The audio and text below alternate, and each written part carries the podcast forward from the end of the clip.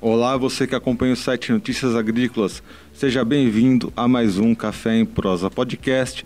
Esse que é o podcast voltado aí para o setor de cafés e cafés especiais. Hoje eu vou falar com o Bruno Souza, ele que é lá da Academia do Café. Bruno Souza, seja bem-vindo aqui ao site Notícias Agrícolas. Muito obrigado pelo convite. É um prazer estar aqui com vocês. E antes da gente começar a nossa conversa com o Bruno, Uh, fica aqui mais uma vez o aviso, né? Que muito em breve a gente vai ter o Café em Prosa Tour. Esse que vai ser uma viagem ao mundo dos cafés especiais. Vai ser uma viagem especial que a gente está programando para o ano que vem e você não pode perder essa novidade que muito em breve a gente vai trazer aqui para o nosso Café em Prosa Podcast. Então, fique ligado. Hoje, infelizmente, a Virginia Alves, nossa jornalista especialista de café, não conseguiu participar aqui da nossa conversa, que ela está tendo um outro compromisso, mas ela já deixa aqui né, o, o abraço, o muito obrigado pela sua participação aqui no Café em Prosa Podcast. Bruno, muito obrigado pela sua presença aqui no Café em Prosa. Uh, conta um pouquinho para gente, um pouco da história da Academia do Café. A Academia do Café começou lá em, nos anos de 1800, no começo dos anos de 1800, que eu sou a quarta geração. Né? O meu bisavô era coronel João Afonso Munheiro em Candeias, era é, produtor de café. Né? É, já na, em 1800 e pouco, ele tinha perto de onde eu moro hoje, em Estrela do Indaiá, mais de um milhão de pés de café plantados. Né? Então a história, meu, meu, meu bisavô, meu avô não era filho legítimo dele, né? Era é, um dos vários é, filhos ilegítimos que o coronel tinha, né? Com as, a coronel, né? Então, é, e e aí meu avô começou a trabalhar com café. Meu avô quebrou em 1929 no crack da bolsa. Ele quebrou com café. Né? E meu pai tinha nessa época 10 anos e já com 13 ele trabalhava ajudando meu avô. Né? Eles gastaram sete anos para pagar as contas é, da, da, quebrada de 29. Né? O café que ele tinha no armazém não dava para pagar a armazenagem, sabe? Ele era um negociante de café. E meu pai, em 1936, chegou em Campos Altos, começou a trabalhar com, com, com Oswaldo Araújo, né? Oswaldo Araújo, em 1954, foi é, 54, 55, 56, o maior homem do ano, era o maior produtor de café do mundo. Produzia em Campos Altos, na, na região de Campos Altos, 7 mil sacos de café lavado, já isso na década de 50. Né? E sombreado, naquela época já sombreado. E, e, meu pai se estabeleceu em Campos Altos, foi para a guerra, depois da guerra voltou em 1945, uhum. se estabeleceu em Campos Altos, ainda trabalhando com Oswaldo Araújo, depois na década, começo de 50, começou a trabalhar por conta própria. Né? E construiu um armazém, fazer benefício de café, e ali começou a... E a minha, a minha história com café começou ali, já aos oito anos de idade, quando eu ganhei minha primeira colher de prova dele, né? que eu acompanhava ele naquela época, se provava café mais ou menos como hoje, não tinha pontuação, né? Ah, eu brinco hoje que quando meu pai colocava um café estritamente mole, colocava cinco é, é, é, cruz mais, né? Cinco sinal de mais, era um café de 90 pontos, mais ou menos hoje. E eu comecei a aprender com ele ali e depois é, é, é, vim estudar e voltei. E aí na década de, de, voltei, vim estudar na década de 70. Em 84, 10 anos depois, eu voltei para a fazenda e comecei a trabalhar com meu pai é, já na produção de café, a gente já fazia isso desde criança, né? A gente começou a trabalhar na, na seca, na colheita, desde os 15, a gente ajudava na, na, na, nas férias, a gente passava na, lavoura, né? no terreiro de café, mais propriamente dito. E, e aí, quando me formei, voltei para Campos Altos e fiquei lá, me casei em 87 e fiquei na produção de café e, e da comercialização até 2000, até 1994 em 1994 eu fui assaltado na fazenda e aí fiquei, mudei com a família da fazenda, continuei ainda trabalhando. Em 2001 a gente foi para os Estados Unidos e foi lá que surgiu a história da Academia do Café. Né? A gente foi trabalhar com café, ficamos nove anos nos Estados Unidos, a família toda. E aí, quando a gente voltou, a gente resolveu criar uma. Eu precisava de um laboratório, né, para onde eu pudesse avaliar os cafés, em que a gente é, é, estaria levando para vender para o mercado de torradores americanos. E como o laboratório, de uma certa maneira, ia ficar ocioso uma parte do tempo, e a gente achava que a gente tinha aprendido muito, né? Todo mundo, minha filha, minha mulher, minhas filhas, né? E a gente resolveu abrir uma escola de café para dividir o que, que a gente aprendeu, né? É, nós abrimos uma escola de café. Logo em 2012, meu genro já começou a trabalhar comigo, já começou o Ivan, que hoje é um instrutor da academia, inclusive está fazendo agora o curso para ser instrutor de, de, de Kill Grader, né? É, a partir do ano que vem, já espero dar curso com ele, já como Grader. E depois minha filha, é, depois que voltou, ela estava fazendo faculdade, morou um ano na Espanha, trabalhou como barista lá, já tinha trabalhado como barista nos Estados Unidos, tinha feito curso com o Caio, Caio Glenville, que foi o, o, o foi campeão a, americano de barista e treinou mais de cinco campeões americanos através da inteligência, né? e hoje tem uma, uma, uma torrefação nos Estados Unidos, uma, uma, loja de café conhecida, né? É, GNB, Go Get Them Tiger, em, em Los Angeles. E Júlia fez curso com ele, aprendeu com ele, com o André Barnett, e aí trabalhou na, no, no El Magnífico na Espanha, e voltou para o Brasil e, e, depois voltou para a Europa novamente um mês, junto com o programa da BSA, ela, Pedro Braz, foi fazer um estágio lá, ela trabalhou em outras cafeterias em Londres, que morou na Suíça, trabalhando também com café. E a academia, ela, ela começou, a gente voltou em julho de 2010, e em fevereiro de 2011 a gente abriu a academia, era um, um sobrado, um segundo andar, onde funcionava uma escola. Depois de, de, de, de, de é, é, 2011, 2014, 2013, surgiu é, uma oportunidade de a gente pegar uma casa é, de piso, mas era um lugar é, na rua Grão Pará, não era um lugar de movimento, não era um lugar ideal para cafeteria. Mas como a gente escola, o espaço era interessante, a gente é, foi para lá, mudamos para lá, começamos a trabalhar em setembro, reformamos em janeiro de 2014, a gente abriu a nova Academia do Café já com a cafeteria na frente. Né?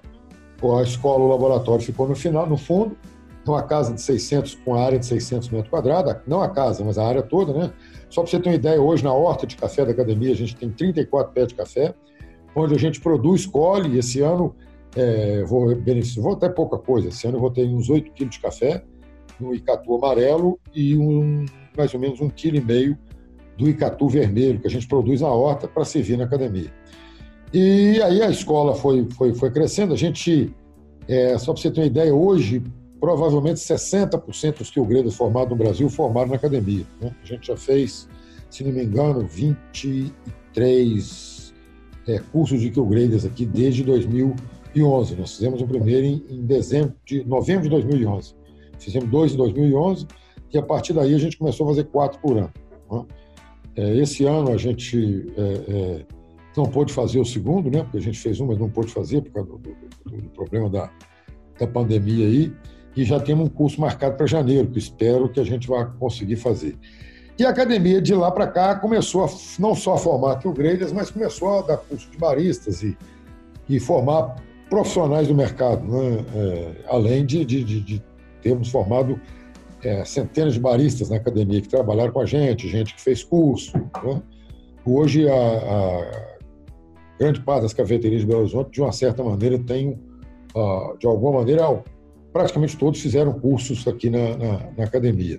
Né? Que, além de escola, é também uma cafeteria, né? onde a gente oferece cafés da Fazenda Esperança, que é a produção nossa, e cafés de, de, de referência de outras, é, outras fazendas, por exemplo, igual do Tel, da Bahia, né, do pessoal do Caparaó, que eu compro através da Cecília da Natal, né, é, que o Greder formou com a gente, que faz um trabalho maravilhoso lá no Caparaó. É, temos café lá de patrocínio do Francisco Guimarães ainda esse ano. Né? E hoje, praticamente, hoje a gente só tem café da academia e do Francisco Guimarães. Temos também café de, de, de outros lugares de, de, Minas Gerais. Ah, que temos um Geisha, um super especial, do Luiz Paulo e um Café do Rio também, que foi campeão do Rio de Janeiro ano passado, do melhor do Rio, e que a Academia do Café é que, é, que é, não organizou o concurso, mas a gente fez a avaliação técnica do concurso. Né? Nós éramos quatro, que o Greida, Júlia, Ivan, eu e o Arley, é, e fizemos o concurso do, do melhor do Rio do ano passado. É, surpresa agradabilíssima, muitos cafés bons. Né? É, e a academia é, é, Começou, então, em 2010, como uma escola, né, em um laboratório de prova de café, e a partir daí, 2014, viramos uma, também uma cafeteria, né? Cafeteria de, de, de é, referência, eu acho que no, no, Brasil inteiro é realmente uma cafeteria de qualidade. E Bruno, qual é a principal função de um barista? O que, que um barista tem que ter para tirar um bom café? O grande objetivo da academia, quando a gente criou a academia, era realmente é, é, ensinar é, sobre café. Né? O que, que é, é, café especial? Por que, que o café é especial? Né? É, aproveitando um ganchozinho aqui do que, que é café especial, né? que lá na década de 70, a Anna Knudsen, na Califórnia, experimentou um café e disse, oxa, esse café é especial. E a partir daí começou a, a, a, a, a voltou né, a se fazer uma, uma, uma, uma, uma referência, vamos dizer assim, uma reverência né, aos cafés com qualidades superiores, porque essa frase aí, café não é só café, é a mais verdadeira porque produz-se no mundo 170 milhões de sacas de café e a quantidade de café realmente é, especiais são poucos. É mais ou menos como qualquer coisa, né? O, o, a quantidade, o boi, o filé do boi é uma, é, uma, é, uma, é uma parte pequena, né? Você tem o filé, você tem o contra-filé, e o café hoje a gente pode classificar mais ou menos dessa maneira, né? Então, acho que a gente tem que preocupar muito com a qualidade do café é, do dia a dia, né? O café que você vai, que você quer repetir amanhã, que você quer tomar todo dia. Eu me lembro quando a gente ganhava, é, morava nos Estados Unidos, eu trabalhava com os, com os melhores torrefadores, sempre a gente quando chegavam alguns cafés especiais, é, a gente adorava. Eu me lembro quando chegou um geisha né, da, da, da, Fazenda Esmeralda, uma coisa maravilhosa. Quando no terceiro dia, quando eu fui fazer, a Débora falou comigo: dá para fazer um café-café? Porque eu adoro, mas não é o café que eu quero tomar todo dia. Né? Então, é, é, eu acho que isso é muito. Esse, esse, é um conceito que a gente quer, quer passar, né?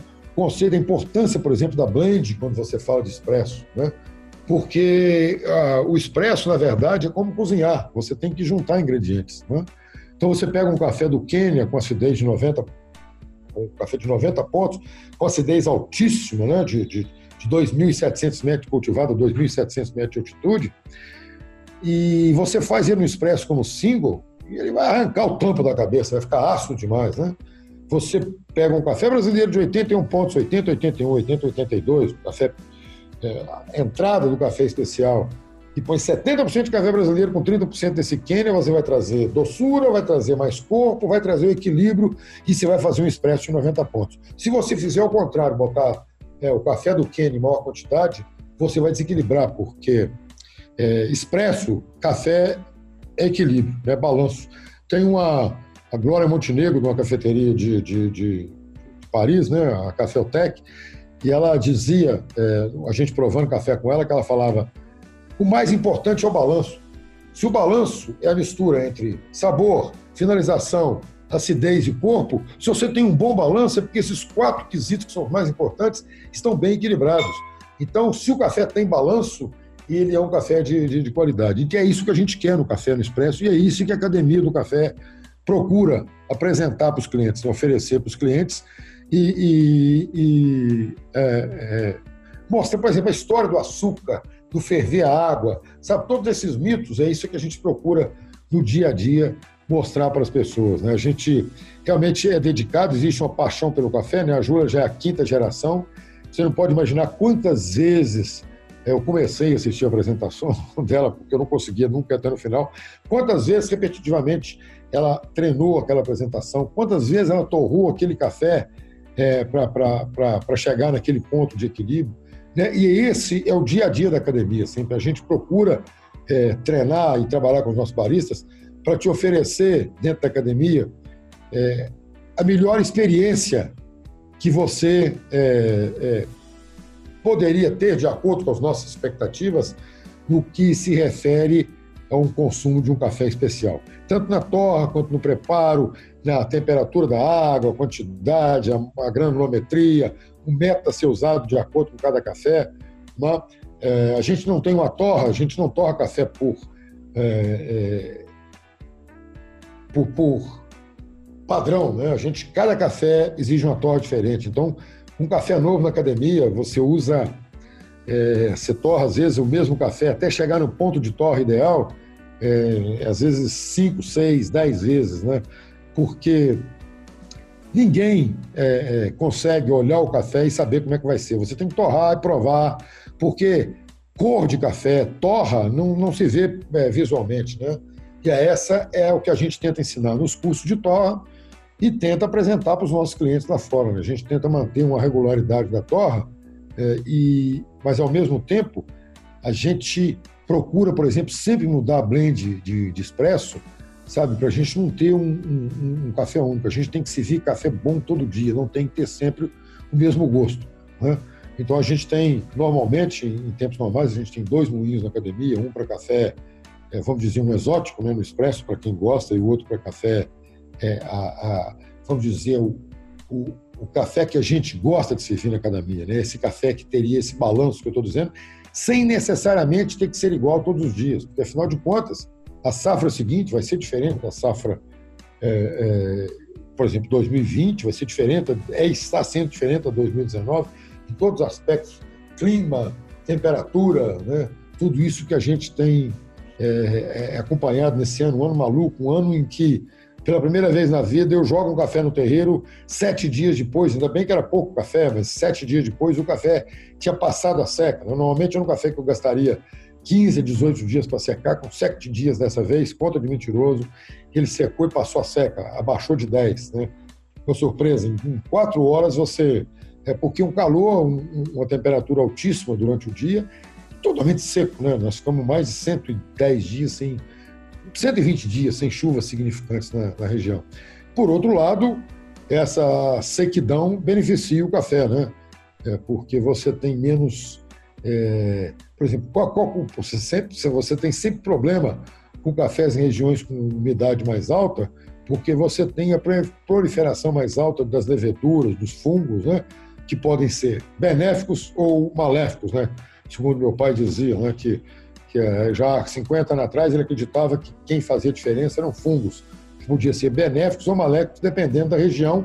Isso tem a ver com temperatura, umidade, essas coisas. Né?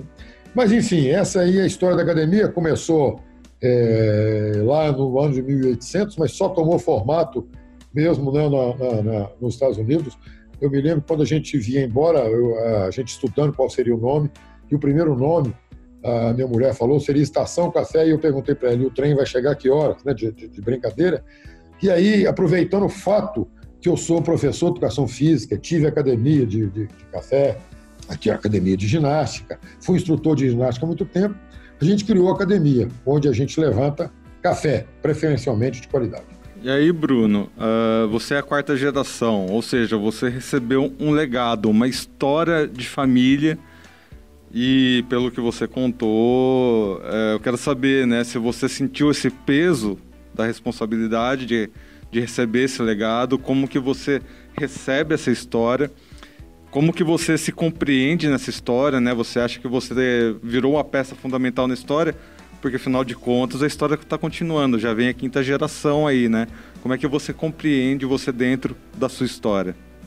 Nesse momento, você é, chega a ser, vamos dizer, emocionante, porque você está continuando um negócio que começou lá em 1800 e com algumas características que os teimosias, né? Velho é assim mesmo, né? É, o meu apelido é de Old Man, já faz algum tempo. E velho tem umas manias, né? E, e, e obviamente eu, eu, sou maniado desde criança com opção de coisas. E uma coisa que eu sempre tive paixão foi com o maquinário da, da, da, da fazenda, né? É, aqui nós não temos, mas talvez em outra oportunidade é, eu, eu, posso, eu posso te enviar aí para. Eu, eu, eu, estou desde 2017, 2016, é, recuperando a máquina, a máquina do meu pai, de 1962, e que eu ajudei a montar em 1973, quando ele comprou, desmontou numa fazenda e trouxe. Né? Então ele tinha uma máquina no, no, no armazém de no, no, no depósito, no, armazém de café da cidade, né? Era uma máquina de rebenefício, que é uma máquina pinhalense, chama classificador C, em que ela tem 12 colunas, onde separa todas as peneiras, desde o 12 na frente até o 19, e com, com a escolha de cada um, e atrás ainda separa o moquinha e o, e o abaixo do 10, peneira 10, e o, o grão cabeça, que separa no 19. Né? É, é uma maluquice, porque nesses três anos o que eu gastei com a máquina daria para mim comprar uma máquina nova, com uma produtividade muito maior, mas o prazer de fazer aquela máquina funcionar, e, e, porque isso é o legado que eu, que, eu, que eu recebi, sabe? Eu aprendi a trabalhar com aquela máquina e, para te falar a verdade, é, é, o que eu consigo fazer naquela máquina é muito difícil que você faça nos maquinários normais, e que são carérrimos e que com a, com a qualidade, porque é, a partir do ano que vem, a gente começa a selecionar o próximo, é, é, vamos dizer, recuperação que a gente vai ter. Eu começo a funcionar com, com o que a gente chama de tapi rolant, que é, um, é uma esteira móvel, né, que ela fica circulando e você coloca o café e você tem catadeiras ou catadores né, catando os defeitos do café, para que saia um café zero da Fazenda Esperança. Ou seja, mais uma vez, é, eu quero servir na academia e quero apresentar na academia o melhor do melhor. E esse ano a gente teve a oportunidade, levando o legado, né? A gente está conseguindo passar esse legado para a quinta geração. Esse ano, com efeito da pandemia, normalmente é dificuldade, porque a academia é muito, é, é, muito bisada, vamos dizer, muito, muito, muito, muito ocupada, né? E deixava a Júlia, Ivan, é, eles iam, sempre foram, para nesses últimos anos, para acompanhar a safra, mas nunca tinham é, não conseguiam ficar mais do que três, quatro dias de cada vez, que tinha o curso aqui, academia funcionando, aquela preocupação, duas lojas. Esse ano, com a coisa da pandemia, é, Júlia e Ivan ficaram na fazenda com a gente praticamente três meses, né? Vinham aqui, ficavam dois dias, três dias, voltavam para a fazenda, começaram a dar os cursos online de lá mesmo e participaram de todo o processo, sabe? E eu costumo dizer, eu aprendi com um grego nos Estados Unidos, que ele me disse que quando formou, o, o, foi, foi trabalhar com o avô, o avô convidou, ele tinha uma torrefação lá, né? uma torrefação grande no Brooklyn, e o avô chamou ele para trabalhar com ele, e ele chegou no segundo, todo mundo foi viajar, ele foi trabalhar com o avô, chegou lá de terno, né, e gravata, porque ele tinha formado em Harvard, tinha toda uma história, um aluno top de linha, o avô dele perguntou, para que que você é? Onde você está indo? Você está indo fazer algum exame? Você está indo fazer alguma visita política? Por que, que você está com essa roupa? Ele falou, a roupa de trabalho. Ele falou, não, senhor, sua roupa de trabalho está naquele armário ali. Quando ela abriu, tinha um, tinha um, um, um macacão e uma vassoura e, e, e um rodo. Falou com ele: o seu agora você vai aprender primeiro a limpar os banheiros. Seu serviço vai ser limpar os banheiros. E depois você vai passar step por step, porque se você não souber limpar um banheiro, você não sabe é, cobrar, mandar alguém fazer o serviço. E os meninos esse ano tiveram essa, essa oportunidade de aprender fazendo, sabe, a seca de café, ajudando a rodar o, o, o café no terreiro, porque mesmo que eu trabalhe, eu não trabalho com secador, eu trabalho com, só no terreiro, é, de, de, concreto ou, ou, ou, na lona, e por mais gente que você tenha, tem dias que a coisa aperta na hora de juntar o café, na hora de varrer. E Júlia participou de todo esse processo, descascando, beneficiando, fermentando, e assim como o Ivan, né? Que eu acho que vai acrescentar, acrescentou muito para ela no conhecimento que ela tem, e é exatamente a continuação desse legado, né? que é a coisa mais importante. E isso tudo você aprende, a Júlia aprendeu isso praticamente. Júlia e Ivan, esse ano, eles viram acontecer. Tu não foi lá e ficou um dia, dois dias, né? Essa história que você vai lá, ah, vou colher o café, vou te ensinar a colher. Você passa um dia na fazenda, dois dias, vai lá e colhe 20 grãozinhos. Ah, eu fiz um café é, desse. Fez porcaria nenhuma. Tá? Você viu o, é, o, início de como é que fez. Normalmente não é você que colhe, é alguém que está colhendo, mas você não consegue fazer um café com menos de 15 dias, sabe? Eu não sei igual esse ano que eu te falei, que já mencionei aqui a maluquice de um café que com sete dias no terreiro já estava seco, né, por causa, devido ao clima. Mas é para você fazer um café e entender o processo todo, na verdade, vai te gastar para entender o processo todo, assim, daquele lote particular, vai te gastar o tempo que você gasta do dia da colheita até o dia da, da, da, da que ele vai ser guardado seco, né? Vai, vai para o descanso, né?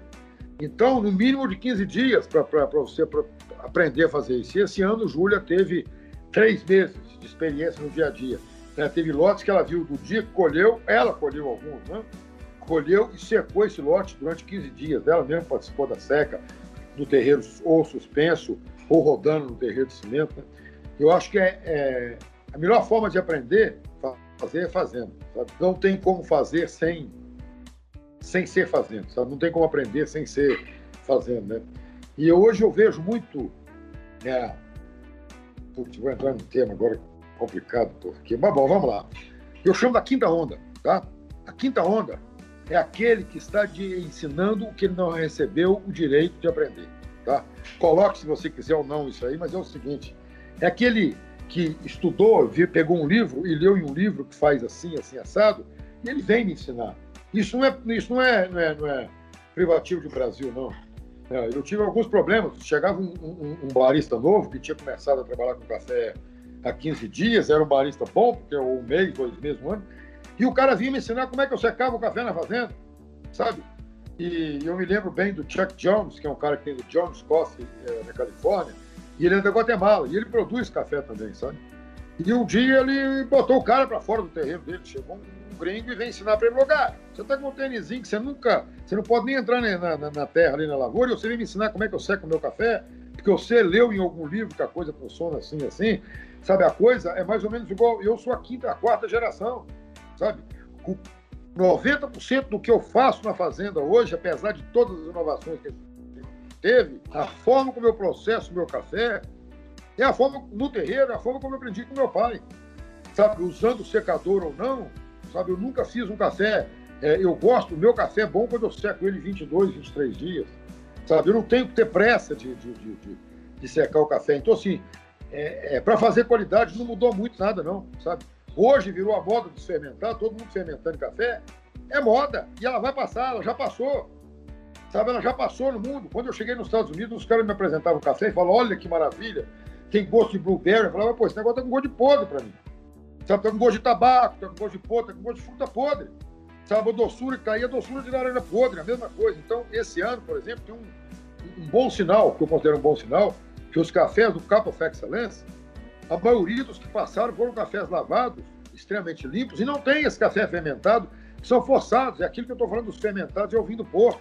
Sabe, é muito interessante, porque é um negócio diferente, então é exótico, você acha interessante, mas você não quer beber todo dia. Né?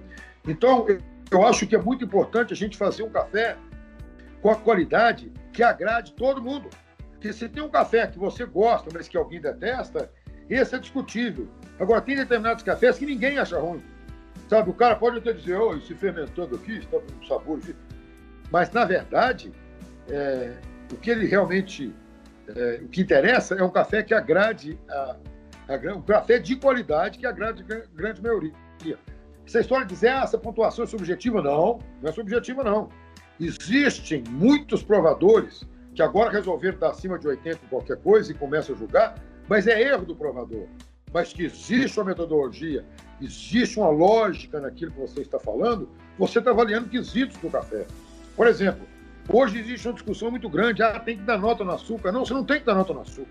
Doçura não tem que dar nota. É sim ou não, na minha opinião. Tá? É, é, é, porque o, o, o, meu argumento é, em relação ao açúcar é o seguinte, quando o café é muito doce, eu estou julgando o sabor, não estou? Quando eu estou julgando o sabor, se o café tem uma doçura muito alta, é lógico que a nota do sabor vai ser mais alta. Sabe, se o café tem alguma característica de açúcar diferente ou, mascável, ou seja, porque eu noto isso no sabor. Sabe, quando eu estou avaliando doçura, é sim, realmente sim ou não. Porque a doçura você pontua no sabor. Né?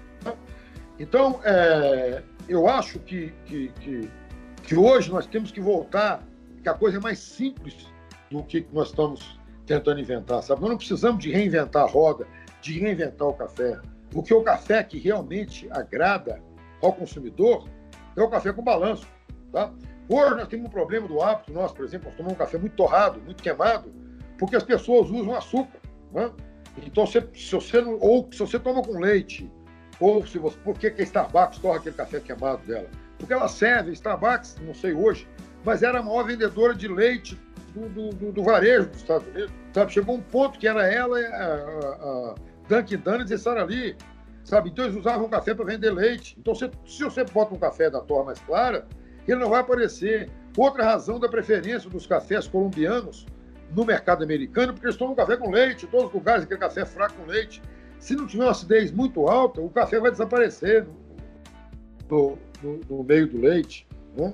Então, é, na verdade, é, a acidez, por exemplo, que é, que é o, é o que chama mais atenção em todos os cafés, ela só é legal se ela tiver aquilo que eu falei, normalmente, o balanço porque normalmente os cafés muito ácidos têm menos corpo. E você quer um café encorpado, um café que, que, que vai te ter, fazer vontade de tomar de novo, porque esse corpo, essa oleosidade ajuda no, no, no, na prolongação do, do, do, do prolongando a, o aftertaste, você está entendendo? Então, é, é, eu acho que hoje é, nós evoluímos demais no café, não só aqui, mas no mundo inteiro, sabe? Mas ao mesmo tempo nós estamos cheios de paraquedistas aí, é, tentando é, reinventar a roda, sabe? E a coisa é muito mais simples e é, volta a, a, dizer aquela frase, né? É, café realmente não é só café, café é mais do que café. E, e, e o seu paladar vai, vai evoluindo. Então, por exemplo, o açúcar na cafeteria, sabe? É, eu não tenho açúcar na mesa, ainda mais hoje, com esse negócio da pandemia, já não tem. Mas o açúcar está sempre presente na academia, tanto o açúcar quanto o adoçante. Porque eu posso te dizer que tomar café bom é sem açúcar. Mas quem vai tomar o café é você. Então eu não posso falar como é que você tem que gostar do seu café. Eu posso te, te dizer o que, que eu acredito que é um café bom e como que você deve ser tomado, mas eu não posso é, é, usar isso é ditadura, dizer, você chega na minha academia, não, eu não sirvo. Você chega no bar e fala, você não pode usar o açúcar, porque isso é bobagem, sabe? Você está pagando e você toma o café do jeito que você quiser, né? É, a gente tem plaquetinhas, você já experimentou sem açúcar, mas não estou te obrigando a tomar sem açúcar, você só toma se, se, se você quiser. Né? Então eu acho que hoje a gente precisa, para aumentar a, a, a quantidade desse consumidor, porque sabe, aquele consumidor que toma um café queimado, com muito açúcar e que vem na cafeteria conhecer a primeira vez que um amigo trouxe para mostrar, e eu chego lá e eu, nossa, eu vou tomar café com açúcar, então não volta mais, não é merda. Eu vou fazer do jeito que eu quiser, eu tomo café, eu vou no supermercado e compro. Eu gosto do café desse jeito. Sabe, parece que mais de 90% acima de 16 anos brasileiro toma café. Sabe? Essa história, por exemplo, barista é quem sabe fazer café, conversa. Barista é quem entende o café que está fazendo. Não só saber fazer café, sabe por quê? Todo mundo sabe fazer café de uma maneira ou de outra. Se é certo ou errado, é certo para você, porque todo brasileiro toma café de manhã. Né? E não estou que assim, tem uma preocupação do brasileiro, por exemplo, eu costumo brincar, quem é o maior tomador de café do mundo? É a pia. Sabe por quê? Porque o cara faz um litro, mas ele não toma café frio. Então hoje, outras coisas que a gente faz na cafeteria hoje é estimular o consumo do que você fazer um café que você vai tomar. Você toma uma xícara, faz uma xícara só. Hoje a gente tem na academia, tem não só a gente, tem vários, aí tem drip, né? Então, por isso é que as cápsulas estão fazendo um sucesso é, absoluto, né? Eu não sou muito favorável às cápsulas, mas entendo, eu acho que, que é realmente uma praticidade e que existem cafés com qualidade de cápsulas sendo lançados, lançados no mercado, né? O próprio drip, hoje a gente serve um drip de alta qualidade na academia, porque para evitar o desperdício e aumentar o consumo.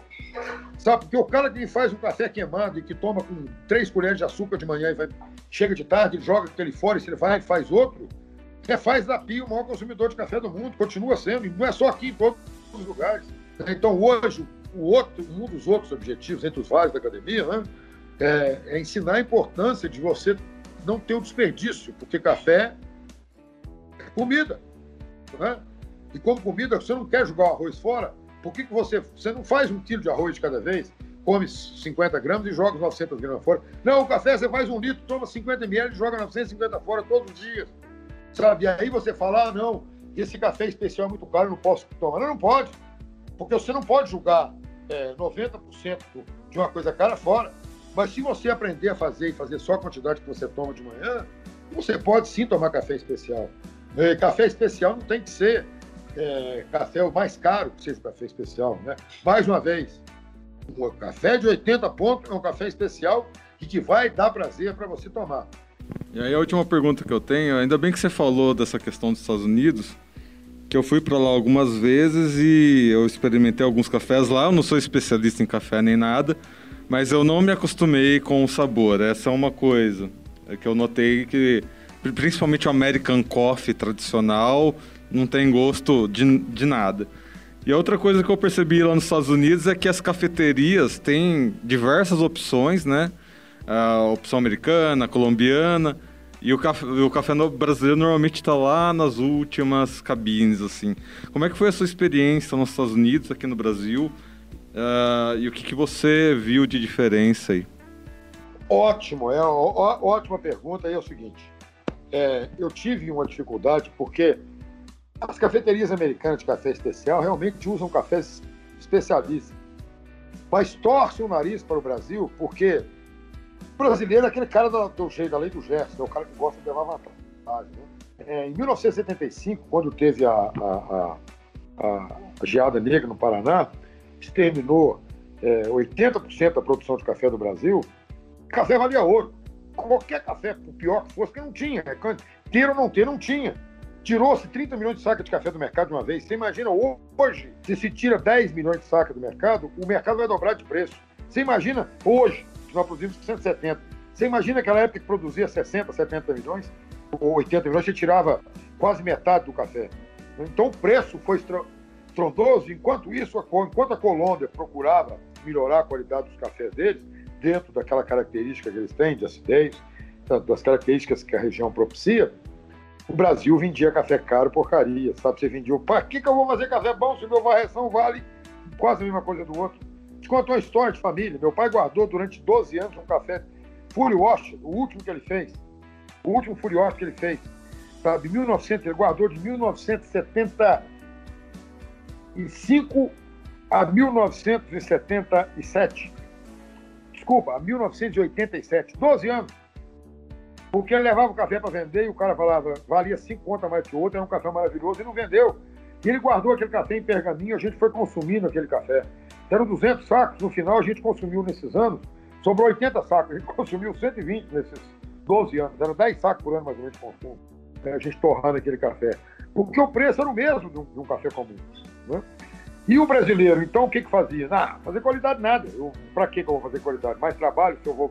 E a gente deixou de dar qualidade e o IBC criou para facilitar a vida não qualidade, um erro do IBC, né, entre milhões de acertos, né, um dos poucos erros, que foi um erro que eu acho que prejudica a gente até hoje, é, apesar de que de todas, eu, eu posso ficar aqui o dia inteiro falando das, das qualidades, do que, que o IBC fez pela cafeicultura, e eu vou falar desse grande erro aqui agora, que foi criar o, o tipo 6 isento de bebida Rio.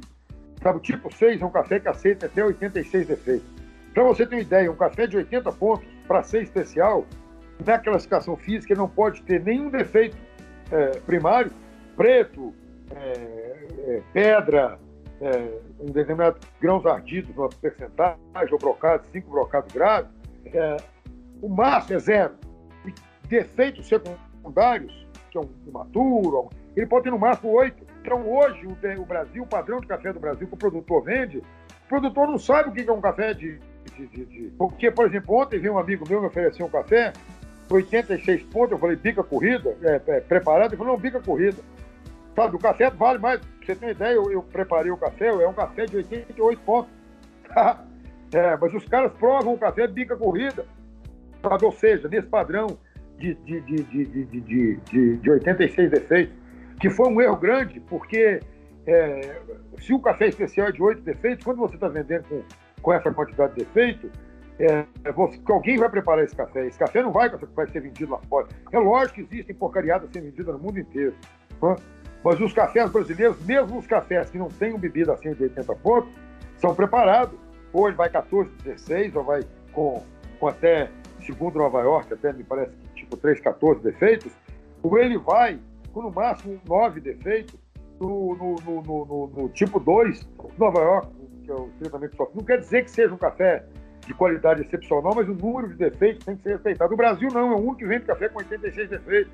Ou seja, o produtor no mundo inteiro entrega os cafés para serem preparados. Né? Muito bem, esse foi mais um episódio do Café em Prosa Podcast. Hoje a gente trouxe aqui o Bruno Souza, ele que é lá da Academia do Café. Muito obrigado, Bruno. Seja sempre bem-vindo ao site Notícias Agrícolas e aqui ao Café em Prosa Podcast. Muito obrigado pelo, pelo convite, é um prazer estar aqui e quando precisar da gente, nós estaremos aqui com, à disposição. Sabe, eu acho que a gente tem, que, tem muita coisa a ser desmificada em relação ao café. Sabe, é, existem alguns mitos que não são verdadeiros, existem é, uma forçação de barra em alguns, em alguns pontos, sabe?